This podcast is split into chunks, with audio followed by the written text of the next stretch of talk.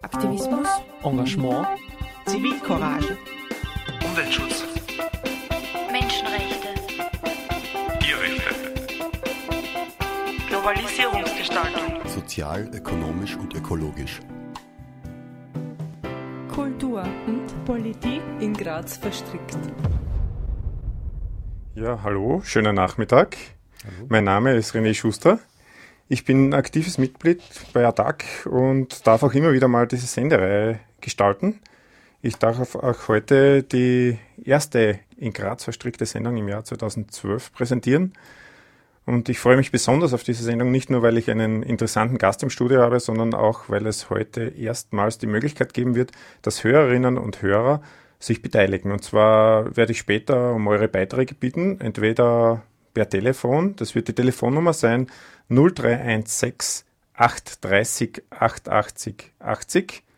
Oder ihr könnt auch per Twitter äh, eure Posts abgeben und äh, so Beiträge und Fragen in die Sendung einbringen äh, mit dem Hashtag Publikumsbeitrag underline IGV, wie in Grad verstrickt und I klein, G groß, V klein.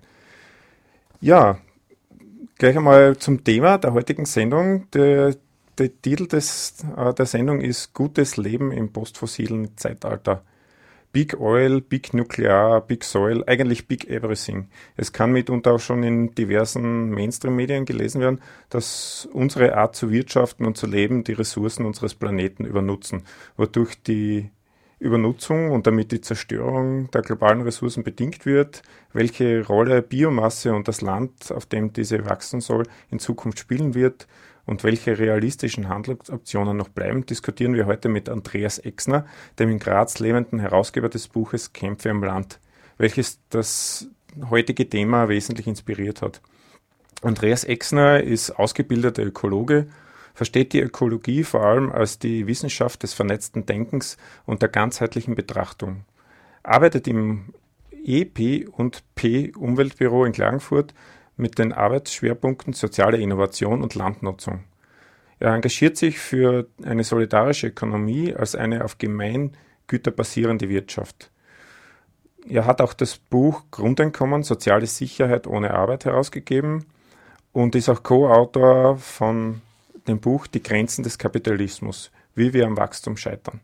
Außerdem äh, betreut er oder betreibt er zusammen äh, mit anderen eine Webseite mit äh, der URL www.social-innovation.org.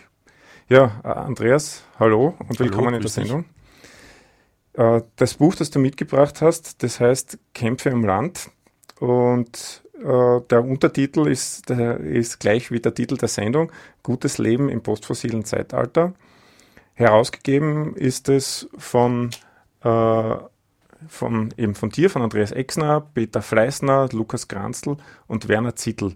Und das Buch ist herausgekommen im Mandelbaum Verlag. Ja, äh, ich würde sagen, wir gehen gleich einmal äh, sozusagen steigen in das Thema ein. Und da hätte ich gleich eine erste Frage zu, zu der Thematik des Buches.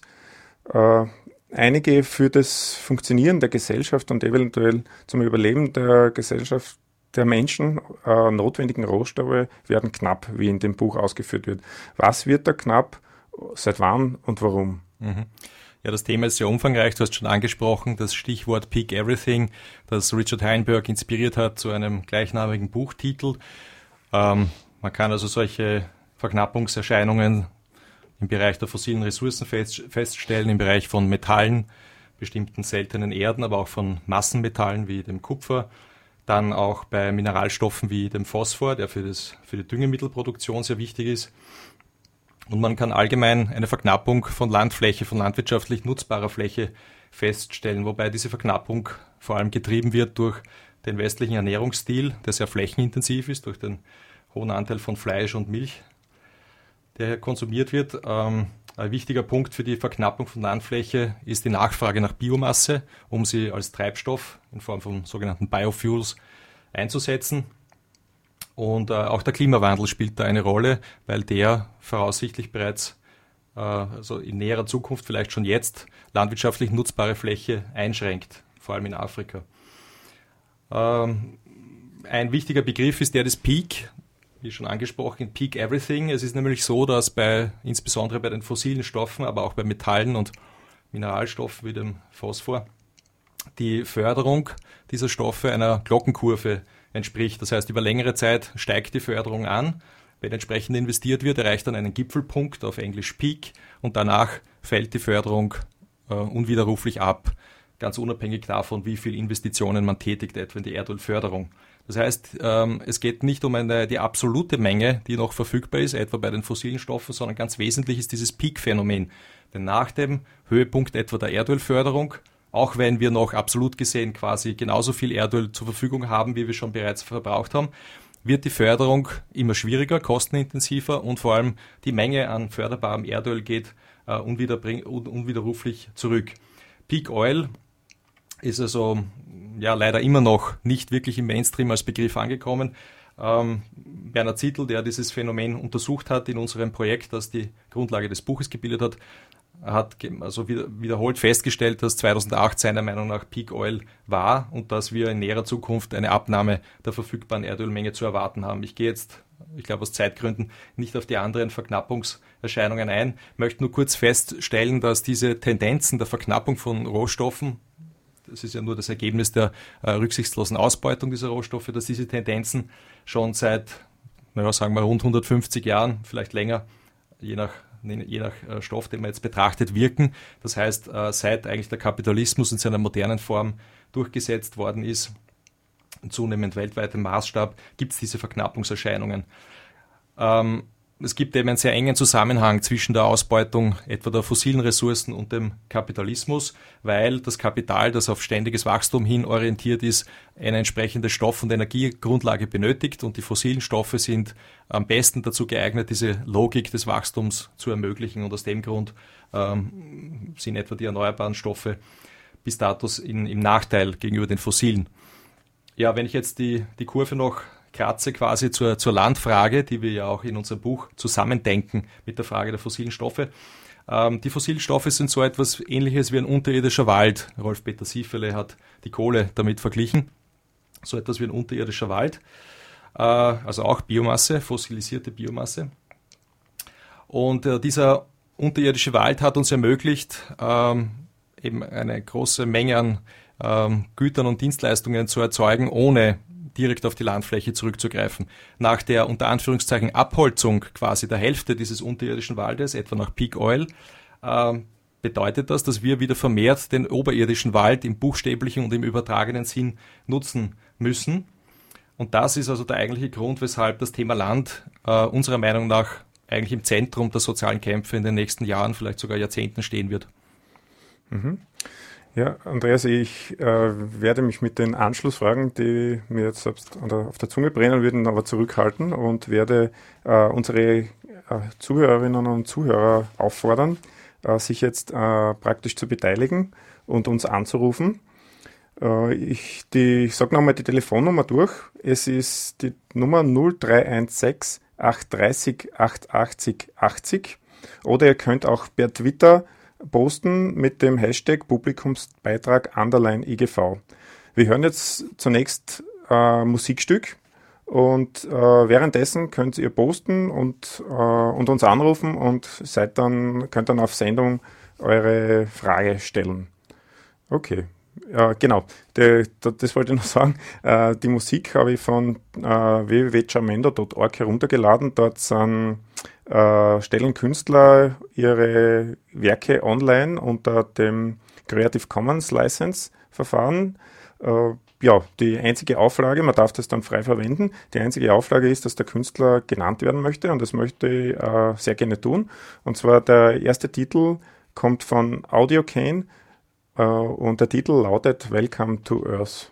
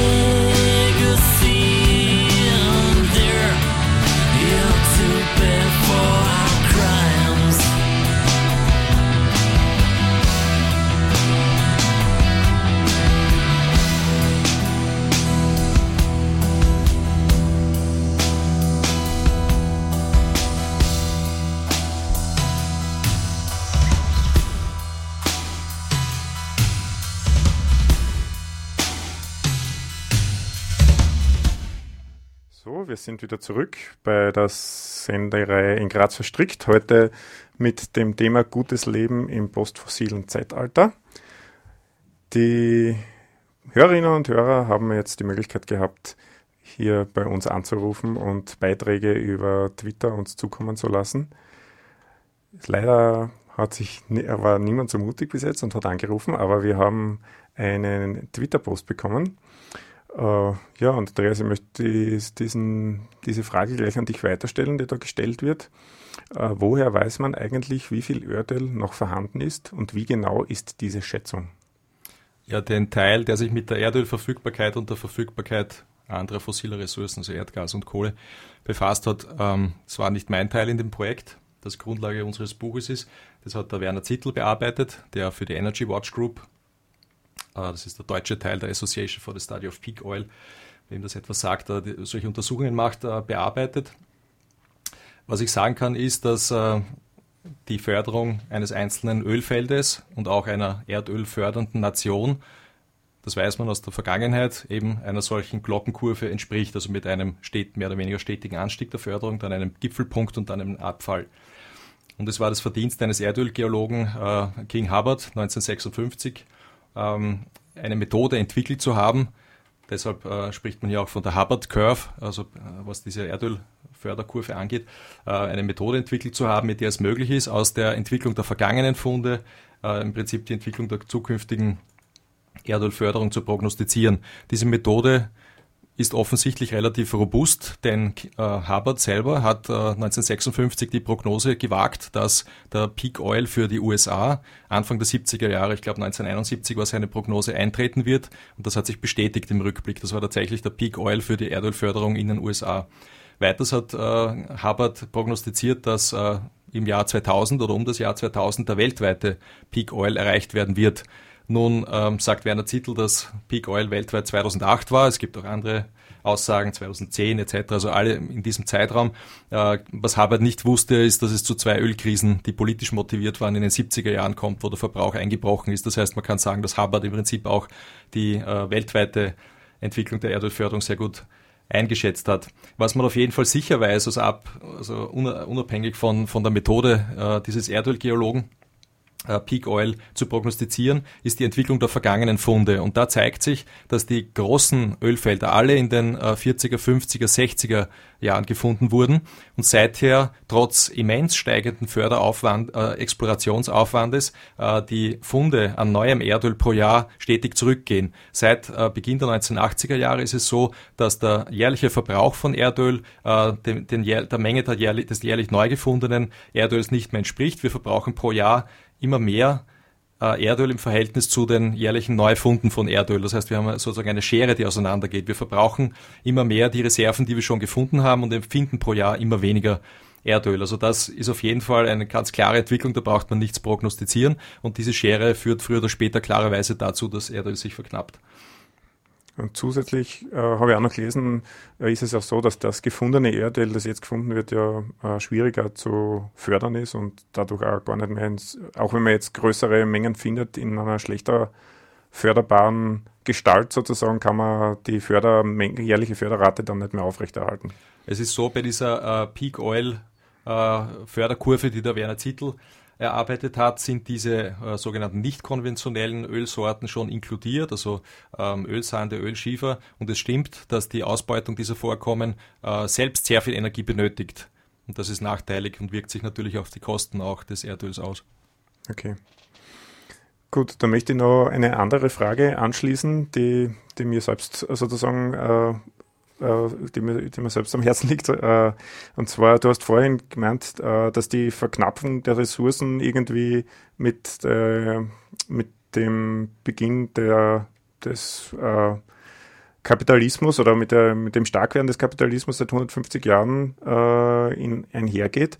bei einer Reise auf Sardinien ist mir aufgefallen, dass es dort keine, keine Bäume gibt oder fast keine oder keine Wälder und das aber schon seit vielen hundert Jahren. Und da habe ich bei einer äh, Führung sozusagen ist mir da vermittelt worden, dass das äh, die alten Römer abgeholzt hätten, weil sie so viel Ressourcen, äh, so viel Holz brauch, gebraucht haben für ihre Schifffahrt. Ja, das stimmt. Ja. Das ist ähm, der Mittelmeerraum ist das klassische Beispiel einer Übernutzung von Ressourcen in vorkapitalistischer Zeit. Wir kennen alle wahrscheinlich aus dem Urlaub äh, die kahlen Landschaften im Mittelmeerraum, wo historisch nachweisbar ursprünglich Waldvegetation äh, vorgeherrscht hat und man findet Waldvegetation selbst auf Kreta heute noch in, in kleinen äh, Überresten. Mittlerweile ist der äh, Mineralboden dort ähm, großflächig erodiert und das heißt, es ist relativ schwierig, dort Wald neu zu etablieren. Man muss also großen Aufwand treiben, um diese Gebiete neu aufzuforsten. Grundsätzlich sind die alle waldfähig, die uns heute so wüst und öd erscheinen. Du sprichst aber schon einen wesentlichen Mechanismus an, der zu diesen Übernutzungen auch in vorkapitalistischer Zeit äh, geführt hat, nämlich Herrschaft. In dem Fall der, das Trachten nach einer möglichst großen Flotte die also zu dieser Abholzung und Übernutzung von Ressourcen geführt hat. Es gibt andere Beispiele, äh, man denke an die Lüneburger Heide, also diese sehr nährstoffarmen ähm, Landschaften im, im ähm, in Mitteldeutschland, Norddeutschland, äh, wo eben auch ein Raubbau betrieben wurde über längere Zeit und dann das, was überbleibt, im Prinzip eine sehr karge Heidelandschaft ist, die sich heute übrigens wieder bewaldet. Ähm, der Punkt ist allerdings, dass diese ähm, Systeme, obwohl sie dann einen relativ geringeren Ertrag haben, also etwa im Mittelmeerraum, wenn dann kein Wald mehr vorhanden ist, wird also weniger Biomasse produziert auf diesen Standorten, dass diese Systeme trotzdem dann über lange Zeiträume stabil geblieben sind. Das heißt, man könnte fast sagen, also im Mittelmeerraum, die traditionelle Kulturlandschaft des Mittelraums ist eine tatsächlich von Menschen verarmte, an Nährstoffen verarmte Landschaft, die aber trotzdem über hunderte von Jahren vor dem Kapitalismus stabil geblieben ist. Während jetzt etwa durch den kapitalistisch verursachten Klimawandel im Mittelmeerraum die Produktionsbedingungen für die Landwirtschaft voraussichtlich schlechter werden. Mhm. Also kann man sagen, dass äh, diese Übernutzung vor allem dann stattfindet, wenn äh, Fremdherrschaft sozusagen äh, über ein Land äh, gerade herrscht, wie, wie das jetzt bei, bei, bei den Römern waren, die sie praktisch Wälder abgeholzt haben, die jetzt nicht in ihrem eigenen Vorgarten waren und somit keinen Bezug gehabt haben zu, diesem, zu dieser Ressource. Und, und ähnlich kann man das ja im globalisierten Kapitalismus sehen. Also ich denke, das ist ein wesentlicher Mechanismus, der zur Übernutzung von Ressourcen führt. Im Kapitalismus ist es ganz klar, das Kapital ist ein Herrschaftsverhältnis, wo Menschen, die keine Produktionsmittel haben, ihre Arbeitskraft verkaufen müssen an Menschen, die über die Produktionsmittel verfügen. Und so wie das System funktioniert, äh, sind die Kapitalisten schon durch die Konkurrenz gezwungen, immer mehr äh, produzieren zu lassen, also den Profit immer wieder zu investieren und das führt zu einem ständigen Wachstum der Wirtschaft und zu einem ständigen Wachstum von Energie- und Stoffverbräuchen. Der Grund des Wachstumszwangs und Drangs ist nicht, dass die Menschen immer mehr wollen aus sich heraus. Im Gegenteil, ganz viele Bedürfnisse bleiben ja ständig unbefriedigt weltweit, sondern das ist ein systemischer Wachstumszwang, der im Ausdruck eines Herrschaftsverhältnisses ist. Und ich glaube, dass in vorkapitalistischen Zeiten Herrschaft auch ein wesentlicher Mechanismus war für die Übernutzung von Ressourcen, während Systeme dann eher im Gleichgewicht bleiben. Ich würde nicht behaupten, dass das notwendig der Fall ist, aber doch eher im Gleichgewicht bleiben, wenn Menschen äh, sich frei vereinbaren, äh, was sie produzieren, was sie brauchen. Mhm. Okay, jetzt ähm, haben wir ja schon ein gutes Stück die Vergangenheit und den Ist-Zustand sozusagen analysiert, was die Rohstoffübernutzung betrifft. Und der Sendungstitel lautet ähm, aber Gutes Leben im postfossilen Zeitalter. Hätte man noch für alle, hätte ich noch anfügen können. Äh, ja, wie können wir das erreichen? Äh, wie sind da deine Thesen und was du da auch in dem Buch festgehalten hast? Ja, wir haben das als, als Forschungsgruppe gemeinsam erarbeitet, eigentlich so eine Perspektive, die wir äh, die solidarische Postwachstumsökonomie nennen. Der Begriff ist nicht von uns. Der ist in Attac Deutschland geprägt worden. Ich würde sagen, gutes Leben, wenn wir darunter verstehen, ein Leben ohne Herrschaft, ein, ohne künstlich erzeugten Mangel, wie es im Kapitalismus der Regelfall ist, ist eben in dieser Wirtschaftsweise grundsätzlich nicht möglich. Gutes Leben, das wäre nicht nur herrschaftsfreies Leben, das wäre ein, ein Leben, äh, wo soziale Anerkennung für alle garantiert ist, wo äh, Gleichheit besteht zwischen den Menschen, wo es natürlich eine, also keine Probleme gibt mit der Ernährung oder mit der Bereitstellung von Wohnraum, von Kleidung etc. Ich denke, dass äh, diese solidarische Postwachstumsökonomie einen Strukturumbau der Wirtschaft erfordert. Also dieses gute Leben entsteht nicht spontan, auch nicht durch einen moralisch motivierten Verzicht oder ähnliches. Ich denke, wir verzichten auf viel zu viel im Kapitalismus. Ähm, das gute Leben entsteht vielmehr aus dem heraus, was wir soziale Basisinnovationen genannt haben. Das heißt, aus Praxen von Menschen, die ähm, Schluss machen mit Lohnarbeit, die versuchen, Marktzusammenhänge zurückzudrängen, die versuchen auch, sich selbst zu organisieren, ohne dass der Staat direkt interveniert. Das nennen wir soziale Basisinnovationen und wir finden viele Beispiele dafür äh, weltweit, auch wenn die heute noch in einer sehr untergeordneten Position sind. Dazu gehören für uns vor allem Zusammenhänge, die man so als solidarische Ökonomie bezeichnet. Das sind im Wesentlichen Kooperativen, wo Menschen auf gleicher Augenhöhe gemeinsam entscheiden, was sie auf welche Art produzieren. Und solche sozialen Basisinnovationen, das ist zumindest unsere äh, Hypothese oder Theorie, ähm, diffundieren in die Gesellschaft, breiten sich aus, wenn das herrschende System in eine Krise gerät. Dafür gibt es Anhaltspunkte, weil ähm, es auch mit, bei technischen Innovationen, wo diese Theorie der sozialen Innovation Anlehnungen äh, nimmt, auch bei technischen Innovationen ähnlich ist. Die entstehen zuerst in Nischen, wo Pioniere Innovationen entwickeln, äh, die sich dann eben im Fall einer Krise, einer herrschenden Technologie ähm, ausbreiten in die Gesellschaft. Ich denke allerdings, äh, dass das ähm, ein Prozess ist, der auch soziale Kämpfe involviert, das heißt Konflikte. Es gibt also Leute äh, oder Interessensgruppen, die eben gegen eine Innovation auftreten. Das heißt, ähm, diese Diffusion der Innovationen ist also kein, soll ich sagen, kein, kein spontaner, harmonischer Prozess, sondern das involviert einfach Auseinandersetzungen. Okay. Ja, ähm, im Anschluss kommt jetzt noch ein Musikstück, aber ich möchte jetzt noch einmal einen Aufruf starten, äh, ich, dass sich die Zuhörerinnen und Zuhörer ein Herz fassen und uns anrufen. Vielleicht hat es auch an der Telefonnummer Durchsage gemangelt, darum mache ich das jetzt noch einmal. Es ist die Grazer Vorwahl 0316 und dann 830 880 80. Dann kommt ihr direkt zu mir ins Studio und äh, könnt da die Fragen in die Sendung oder eure Statements auch in die Sendung einbringen. Und außerdem auch weiterhin willkommen äh, auf Twitter eure Beiträge mit dem Hashtag Publikumsbeitrag underline IGV, I kleingeschrieben, G großgeschrieben, V kleingeschrieben. Uh, ja, gut, das nächste Stück wieder von jamendo.org äh, von The Voice mit dem Titel, Titel Oil, ja.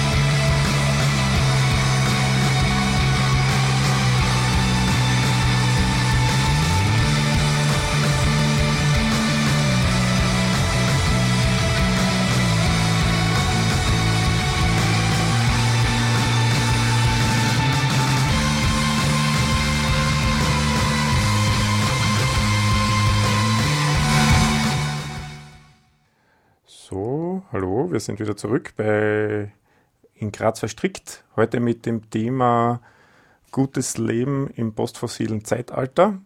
Wir haben Gott sei Dank einen Anrufer. Ich begrüße Wolfgang. Hallo. Ja, hallo. Bitte, dein Beitrag für unsere Sendung oder deine Frage. Ja, folgende Frage. Ähm, weil das Thema gefallen ist, sozusagen des Aussteigens aus der Lohnarbeit, äh, für mich die Frage, was wird das für den ganzen Sozialversicherungsbereich bedeuten? Also speziell fürs Gesundheitssystem, wenn ich jetzt medizinische Leistungen brauche. Und in dem Bereich wird doch sehr viel über Geld verhandelt. Okay. Ja, also ich habe die Frage äh, hoffentlich richtig verstanden. Es war jetzt äh, ein bisschen leise. Also die Frage war, ob es nicht für die Sozialversicherung Probleme bereitet, wenn man aus der Lohnarbeit aussteigt. Es ist so, dass in Genossenschaften, die für uns die, den Kern dieser sozialen äh, Innovationsnischen bilden, dass äh, in Genossenschaften ja nur ein erster Schritt getan wird für so eine solidarische Postwachstumsökonomie. Das heißt, es gibt dort keine Lohnarbeit, weil alle äh, gleichermaßen ähm, Eigentümerinnen, Eigentümer der Produktionsmittel sind. Das heißt aber nicht, dass dort nicht mehr mit, äh, dass die Menschen dort nicht mehr mit Geld zu tun haben. Ähm, solche Genossenschaften sind daher nur ein erster Schritt eben in Richtung so einer solidarischen Postwachstumsökonomie, die unserer Meinung nach langfristig die Geldwirtschaft überhaupt auflösen müsste, um den Wachstumszwang und Drang zu überwinden. Ähm, soweit ich weiß, das, da bin ich allerdings kein Experte, ähm, sind, die, sind etwa in Österreich Genossenschaften so geregelt, dass ähm, die Mitglieder sozialversichert sind. Das ist allerdings ein Thema, das jetzt meine Kompetenz übersteigt, müsste man, nach, müsste man nachfragen. Aber Genossenschaften sind jetzt an sich keine Utopie, sondern ein, ein weltweit äh, verbreitetes Modell der Organisation von Arbeit. Wir denken nur, dass die viel zu wenig beachtet werden und dass sie entwicklungsfähig sind. Okay, ich hoffe, der Anrufer äh, ist zufrieden mit der Antwort. Er hat sich schon verabschiedet. Äh, ja, dann, dann schließe ich mit einer weiteren Frage an. Und zwar, ja, ich habe mir gedacht, äh, du hast erzählt von Schluss mit der Lohnarbeit und, äh, und sich aus den Herrschaftsverhältnissen da ein bisschen zu befreien. Äh, wie sollen jetzt so, was man jetzt so plakativ in der Kronenzeitung vielleicht schreiben würde, Herr und Frau Österreicher sich mit so einer Idee anfreunden oder wie kann man äh, das den Leuten überhaupt ähm, erklären, dass, sie, dass, dass, das nicht sofort abgelehnt wird, äh, so eine, eine große Änderung, wo man nie in so eine Richtung gedacht hat. Ja, ich bin ehrlich, ehrlich gesagt auch pessimistisch, dass äh, die Gesellschaft im globalen Norden wirklich die entscheidenden Schritte tun wird in Richtung auf so eine solidarische Postwachstumsökonomie. Die Realität möge mich äh, eines Besseren belehren.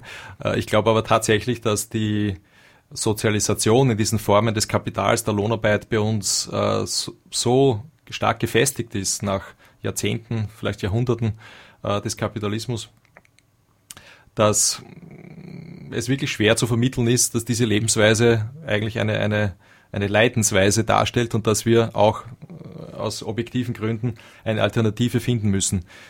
Ich könnte mir vorstellen, dass in anderen Weltgegenden, vielleicht in Lateinamerika, hier eher diese Schritte als erstes getan werden, die in Richtung einer solidarischen Postwachstumsökonomie weisen. Mhm. Äh, du hast da äh, gesprochen davon, dass sie Dinge in Nischen entwickeln können, eben alternative Formen von Wirtschaften vielleicht und die dann, wenn die, die Mainstream-Modelle sozusagen zusammenbrechen in einer Krise, sich dann ausbreiten könnte. könnten. Äh, das können wir dann sagen, das ist die Chance in der Krise. Äh, ist, soll man es uns dann eigentlich sogar wünschen, diesen Zusammenbruch? Das ist eine schwierige Frage. Ähm, eine Krise ist, ist in dem Sinn auf keinen Fall etwas Wünschenswertes, weil, weil sie das, die Lebensperspektiven und effektiv auch das Leben sehr vieler Menschen massiv bedroht. Man sieht das etwa jetzt schon äh, an, den, an der Peripherie ähm, der EU, also etwa in Griechenland, wo die Selbstmordrate jetzt hinaufschnellt, weil die Menschen ihrer Perspektive beraubt werden. Das heißt, in dem Sinn kann man sich eine Krise nicht wünschen. Ich denke, grundsätzlich ist der Kapitalismus krisenhaft. Das hat er historisch auch bewiesen. Kann man auch theoretisch argumentieren, dass das nicht anders sein kann.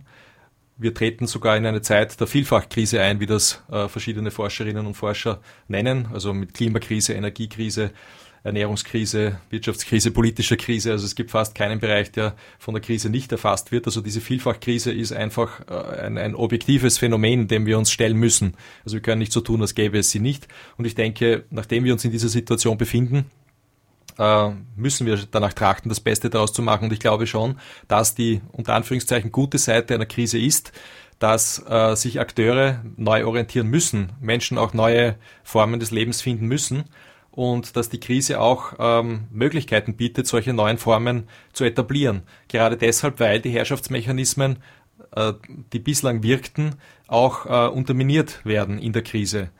Also man sieht das etwa jetzt, äh, wo der Staat versucht, das Kapital äh, zu retten, äh, wie es auch so heißt, Bankenrettung etc. durch, durch eine massive Verschuldung, wo man aber gleichzeitig sieht, dass diese, dieser Mechanismus der Krisenbearbeitung ähm, eben nicht mehr greift, die Krise eigentlich verschärft.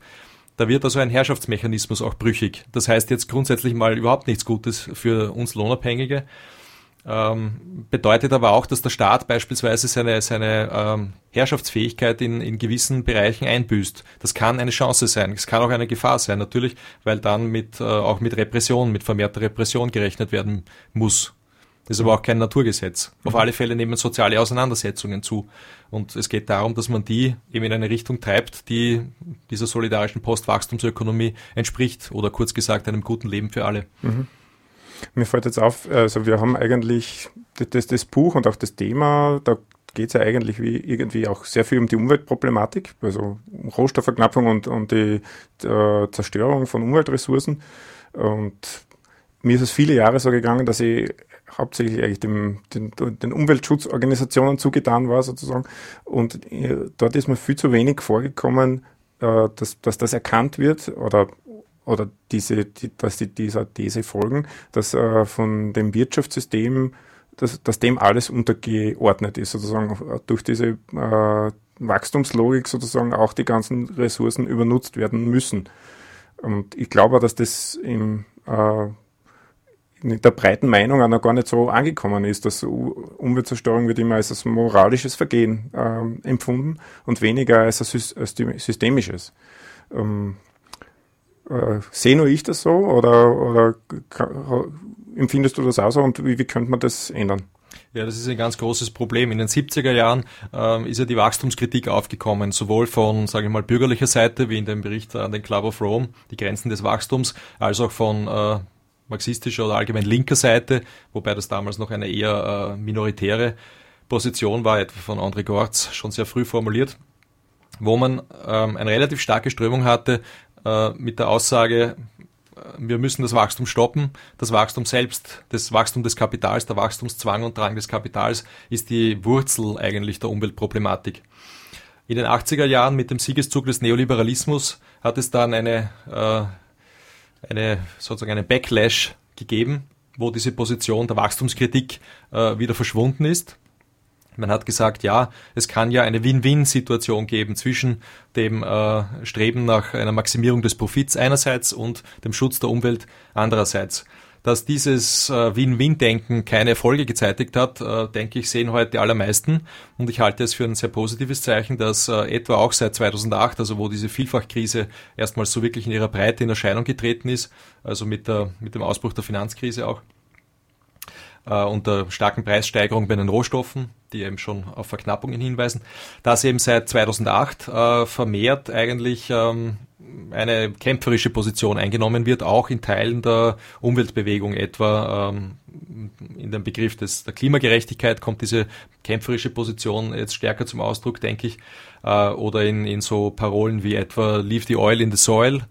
Ähm, das heißt, wo man nicht mehr davon ausgeht, dass es eine Win-Win-Situation geben kann zwischen dem kapitalistischen System und äh, dem Bestreben, die Umwelt für uns zu schützen. Mhm. Ja. Ich habe da jetzt äh, noch einen Post bekommen auf dem, am, am Twitter. Und zwar äh, schreibt hier jemand, äh, wieso sollen, die Ressource, sollen wir die Ressourcen schonen, wenn dann die Chinesen sie dadurch nur umso mehr ausbeuten?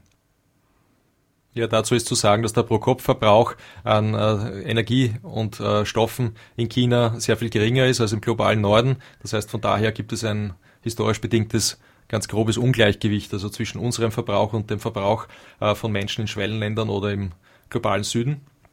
Das ist der eine Punkt. Zum anderen, ähm, obwohl ich kein China-Experte bin, ähm, fällt mir auf, dass sehr viele Menschen, die sich intensiver mit China befassen, äh, dort ein relativ hohes Umweltbewusstsein eigentlich immer wieder festgestellt wird, sowohl äh, jetzt in staatlichen Stellen, wobei man das jetzt auch nicht überbewerten sollte, als auch bei den Menschen selbst, wenn sie etwa ihre Lebensgrundlagen verteidigen gegen die ähm, kapitalistischen Investitionsinteressen, die auch in China etwa zu vermehrten Landkonflikten führen.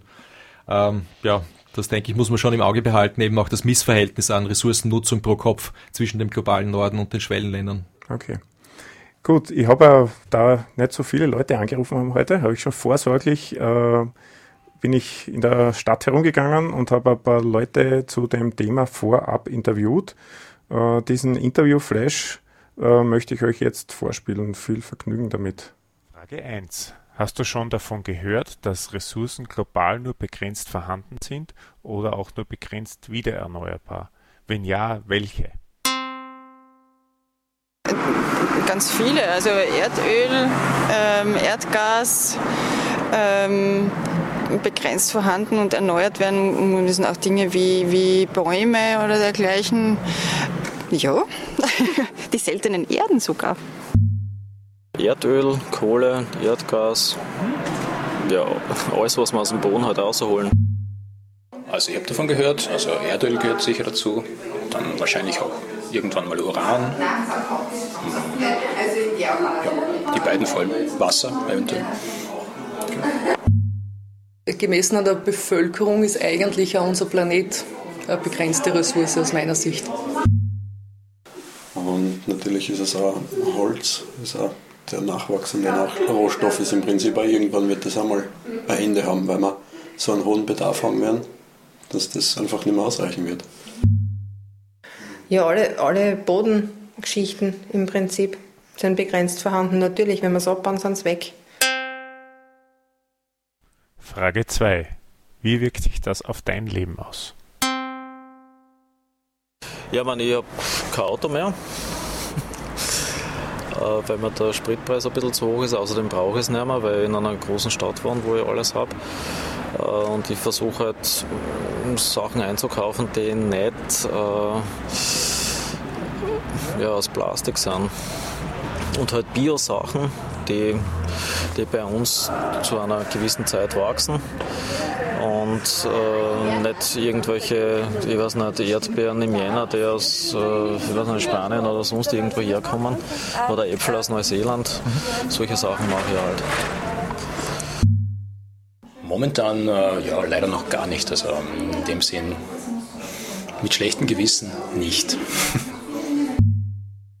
Erdöl konsumiere ich bewusst übers Autofahren recht wenig, weil ich überwiegend also mit dem Rad zu Fuß gehe oder mit dem Bus, mit den Öffis. Ich meine, gut, da wird es auch gebraucht. Unbewusst wahrscheinlich über Produkte, die äh, unter Verwendung von Erdöl, Erdgas, gehört da für mich jetzt auch dazu, verwendet werden, sicher mehr. Und ja, als Europäerin ist mein ökologischer Fußabdruck auf dieser Erde wahrscheinlich auch nicht so besonders klein, insbesondere weil ich zugeben muss, dass ich zwar in, bei manchen Dingen schon eher umweltbewusst bin, aber dafür halt gern Urlaub fahre und das wird das wahrscheinlich durchaus eher zunichte machen, meine, meine Versuche dafür viel Rad zu fahren und viel zu Fuß zu gehen. Hm, schwer zu sagen, wie sich das auf mein Leben auswirkt. Auf mein berufliches Leben auf jeden Fall, weil dadurch, dadurch ist mein Job gesichert, weil wir ja immer Anlagen planen, die energieeffizienter werden und nach anderen Lösungen suchen. Wir haben ähm, die Heizung jetzt umgestellt. Wir haben vorher mit Öl geheizt und jetzt heizen wir mit Holz derzeit. Haben äh, Solar installiert Haus und haben uns jetzt äh, in den letzten Wochen und Monaten starke Gedanken über Wärmepumpen und eventuelle Erdwärme gemacht einmal. Frage 3. Wie wird sich im Jahr 2040 aufgrund der globalen Rohstoffsituation unser Leben verändert haben? Ja, ich hoffe, dass wir rechtzeitig das so umgesetzt haben, dass wir also die Sachen, die wir verbrauchen bzw. nutzen, die uns die Natur zur Verfügung stellt, dass man die der Natur, ja, dass die uns die Natur wieder zurückgeben kann. Also dass man, was weiß ich, zum Beispiel wenn man mit Holz heizt, das wächst nach oder Sonnenenergie mehr nutzen und Windenergie mehr nutzen und, und vor allem auch die ganze Energie, die wir nutzen, effektiver machen. Also das heißt, also bessere Geräte, also die nicht die kein Standby verbrauchen, beziehungsweise Häuser, die nicht so viel Abwärme haben und äh, Fortbewegungsmittel, die vernünftig sind, beziehungsweise dass wir uns nicht so, was nicht dreimal im Jahr auf Urlaub fliegen. Uh, ja, drastisch, glaube ich. Also wenn jetzt nicht, wenn, wenn, das, wenn wir so weiter wachsen als Menschheit, wird es 2040, finde ich, oder glaube ich, nicht so gut ausschauen. Zumindest bei uns jetzt auch in Mitteleuropa dann. Überall anders schaut es ja nicht so gut aus. Ich meine, das ist zwar jetzt nicht vielleicht wegen den Ressourcen, aber es wird immer mehr so werden, dass bei uns dann auch nicht mehr besonders schein wird, sein wird. Ich glaube, dass die Kluft zwischen jenen, die nichts haben oder wenig haben, und jenen, die extrem viel haben können, viel breiter werden wird. Dass, es, ähm, dass wir in Europa und in Amerika, wo es uns eigentlich vom Konsum her zumindest sehr gut geht, äh, das auch spüren werden, dass es vor allem beim Wasser anfangen wird, problematisch zu werden, also dass wir in Europa Wasserknappheit spüren werden, dass es äh, diesbezüglich äh, Flüchtlingsströme geben wird, auf die wir wahrscheinlich überhaupt noch nicht vorbereitet sind. Und ja, also dass diese ganze soziale Sicherheit, die wir da kennen, weniger werden wird. Ist eine gute Frage. Wahrscheinlich, weil man mehr so, so unsinnig in der Gegend herumreisen und das papierlose Büro wird vielleicht einmal ein Thema werden und Besprechungen und, und Konferenzen wird man wahrscheinlich auch über die aktuellen Möglichkeiten der Vernetzung abhalten können und nicht nur hin und her fahren. Es wird vieles für die Mittelschicht in der Form nicht mehr leistbar sein. Auto wird Luxus werden, insofern es nicht mit, mit Elektrizität betrieben werden kann, der aus äh, einer äh, Energiegewinnung stattfindet, die eben nicht aus Öl, aus Holz, aus was auch immer. Wasserkraft ist ja genauso eine Sache. Man muss braucht ja nur darüber nachdenken, wenn, wenn, wenn, wenn wir weiterhin die Ressourcen so ausschöpfen, wie man es jetzt tut, wird es einfach nicht mehr leistbar sein. Also ich schätze mal, dass äh, es wird wahrscheinlich eine, eine Gegenglobalisierungsbewegung geben. Das heißt, von der Globalisierung wieder zu Nationalstaaten. Ich denke, dass wahrscheinlich auch die, die Lebensbedingungen sich ändern. Das heißt, dass man äh, dann äh, wieder mit weniger auskommt und trotzdem glücklich ist und nicht unbedingt alle Straßen beleuchten muss und nicht unbedingt äh, Waren über große Distanzen transportieren muss, um irgendwelche besseren Einkaufspreise zu erzielen. Ja, das war der Interviewflash. Also ich habe das den Abschluss sehr schön gefunden, dass äh, in der Zukunft gesehen äh, es aufgefallen ist, dass man mit weniger äh, Materialien sozusagen vielleicht sogar glücklicher sein könnte. Ähm, ja, jetzt haben viele Menschen da am Schluss eine, eine Prognose gewagt. Jetzt würde ich dich auch bitten, Andreas, dass du deine Sicht der Dinge siehst. Wie wird der Umgang mit den Ressourcen in Zukunft aussehen und, und was wird uns im Jahr 2040 bewegen? Ja, was man prognostizieren kann, ist eigentlich nur die objektive Seite, das heißt geologische Verfügbarkeiten und so weiter. Ähm, da denke ich, äh, ist es so, es scheint mir plausibel zu sein, wie der Werner Zittel festhält, dass äh, im Jahr 2030 und noch mehr im Jahr 2040 äh, Europa wahrscheinlich nur mehr geringe Mengen an Erdöl importieren wird können, wenn überhaupt, und auf jeden Fall äh, zu sehr viel höheren Preisen als heute. Es wird äh, zu Verknappungen bei Metallen kommen, sofern die Nachfrage äh, entsprechend hoch bliebe. Äh, das betrifft eben auch Massenmetalle wie Kupfer. Das heißt eigentlich das Rückgrat, wenn man so will, unserer modernen ähm, Kommunikations- äh, und Informationsinfrastruktur. Ähm, der Peak bei Phosphor, der ganz wichtig ist für Düngemittel im konventionellen Landbau, ist 2020 bis 2030 zu erwarten. Das heißt, im Jahr 2040 gibt es da einfach nur mehr weniger äh, Phosphor von schlechterer Qualität abzubauen. Man kann nur hoffen, dass dann ein System der Rezyklierung von Phosphor geschaffen worden ist. Und Biomasse wird ähm, auch äh, 2040 nur einen, einen, gewissen Anteil unserer Energie- und Stoffbedarfe äh, decken können. Da wir ja schon heute sehen, dass eben die äh, Biomasse-Nachfrage an relativ enge ökologische und soziale Grenzen stößt. Das ist jetzt die objektive Seite. Wie sich der Umgang entwickelt äh, mit, diesen, mit dieser geologischen, mit diesen geologischen äh, und ökologischen Sachverhalten ist eine ganz andere Frage. Da kann man, denke ich, nur Szenarien diskutieren. Das heißt, wie könnte sich äh, die Zukunft darstellen? Und es geht da nicht darum, Prognosen abzugeben, sondern darum, äh, eben eine solidarische Postwachstumsökonomie auf den Weg zu bringen, ein gutes Leben für alle. Ich denke, man kann eine Reihe von ganz schrecklichen Szenarien sich ausmalen, die gar nicht ähm, von so weit hergeholt sind, etwa so eine Art neuer Feudalismus, wo immer mehr Menschen aus dem Kapitalsystem, aus der Kapitalwirtschaft herausfallen und äh, direkte Herrschaft, Sklaverei vielleicht, eine größere Bedeutung bekommen. Ganz verschwunden ist die Sklaverei ja nie, aber im Kapitalismus nicht, wo Rassismus, Sexismus, Antisemitismus anwachsen, wo die Welt von Bürgerkriegen überzogen wird etc. Man kann das alles nachlesen. Das sind auch oft ähm, äh, sehr konservative Kräfte, die solche Katastrophenszenarien ähm, ja, mit Vorliebe zeichnen.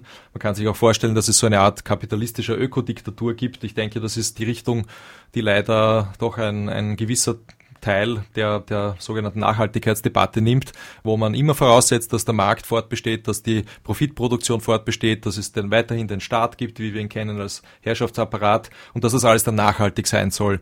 Das einzige, die einzige Möglichkeit, wieso etwas überhaupt irgendwie vorstellbar wäre, wäre, wenn der Staat tatsächlich die äh, Produktionsmittel besitzt und äh, alle Profite, die dann produziert würden, dem Luxuskonsum, ähm, für den Luxuskonsum verausgabt werden. Das heißt, nicht mehr in die Erweiterung der Produktion reinvestiert werden. Also das wäre so eine Art kapitalistische Ökodiktatur, wenn man das so nennen will, äh, auch nicht erstrebenswert. Ich denke, es muss eben darum gehen, eine solche, solche solidarische Postwachstumsökonomie zu entwickeln und wie kann dann die Welt 2040 aussehen? Ja, ich denke, es wird äh, viel leichter möglich sein, die Folgen des Klimawandels und all die anderen Schwierigkeiten, die uns der Kapitalismus hinterlassen hat, ähm, zu lösen und zu bearbeiten. Es wird eine Welt sein, in der Gleichheit, Statusgleichheit äh, das Leben bestimmt. Und wir wissen heute durch die Forschungen etwa von Richard Wilkinson und Kate Pickett, dass ähm, ab einem gewissen Niveau äh, des ähm, Verbrauchs von Energie und Stoffen, also mit so einem gewissen basalen Wohlstand, es vor allem die Gleichheit der Menschen ist, die unser Wohlbefinden bestimmt.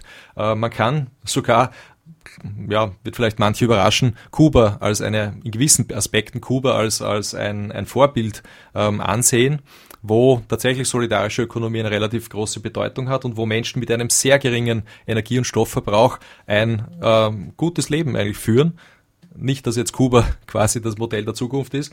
Kuba ist tatsächlich ein autoritäres System, darf man nicht vergessen. Aber es ist trotzdem so, dass die Menschen dort äh, in den Freiräumen, die sie haben, mit sehr wenig Stoff- und Energieverbrauch ein auch messbar gutes Leben äh, zustande bringen, mit einer hohen Lebenserwartung. Die Lebenserwartung der Menschen in Kuba ist so hoch wie in den USA. Dabei haben die äh, so ein ganz geringes äh, Volkseinkommen pro Kopf. In den USA ist es, glaube ich, bei 40.000 Dollar pro Kopf und Jahr und in Kuba ist es bei 10.000 Dollar pro Kopf und Jahr.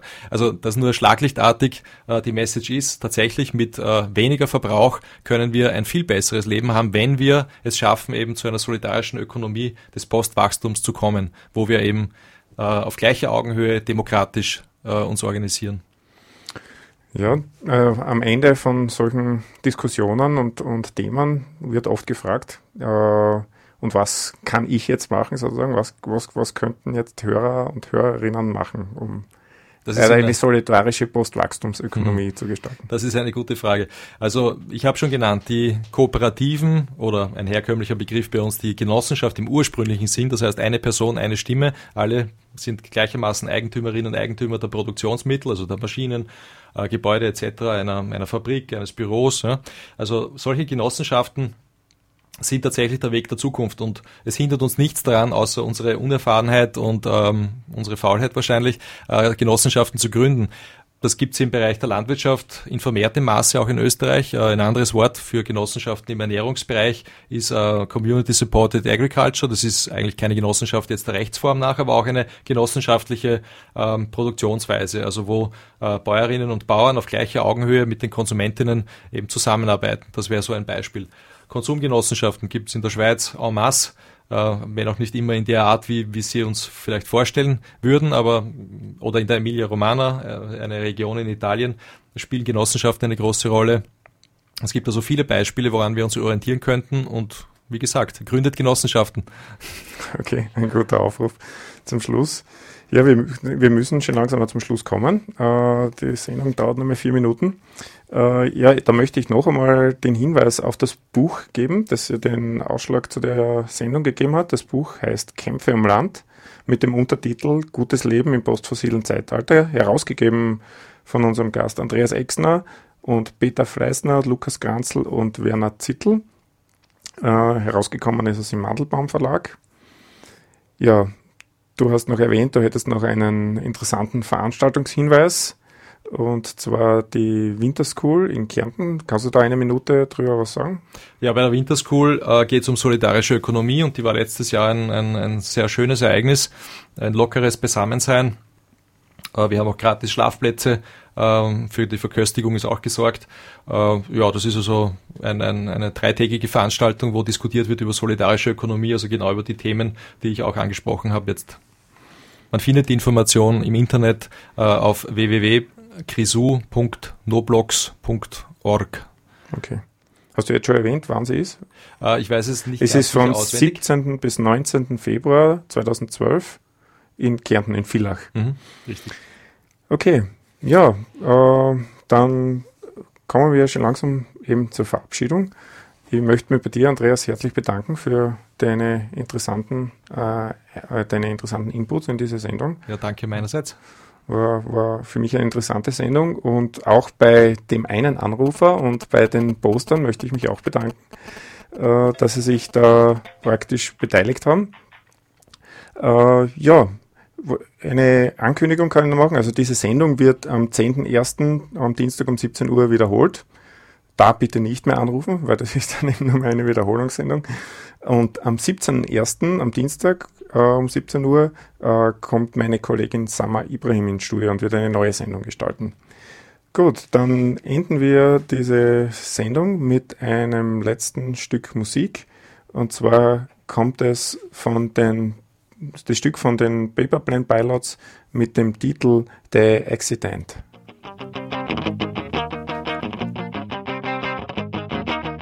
Watching a movie, but I can't concentrate.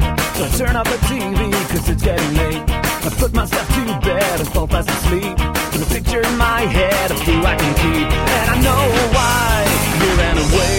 And I know why you didn't stay. And I know why you ran away. And I know why you didn't stay. Why?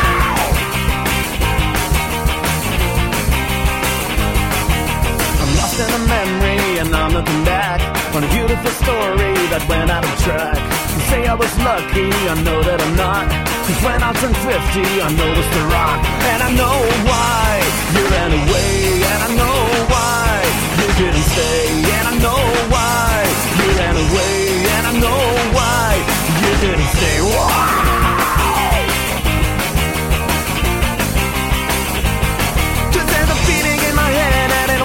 free this feeling in my head is my own company. Cause there's a feeling in my head and I want to be free. And the feeling is my own company.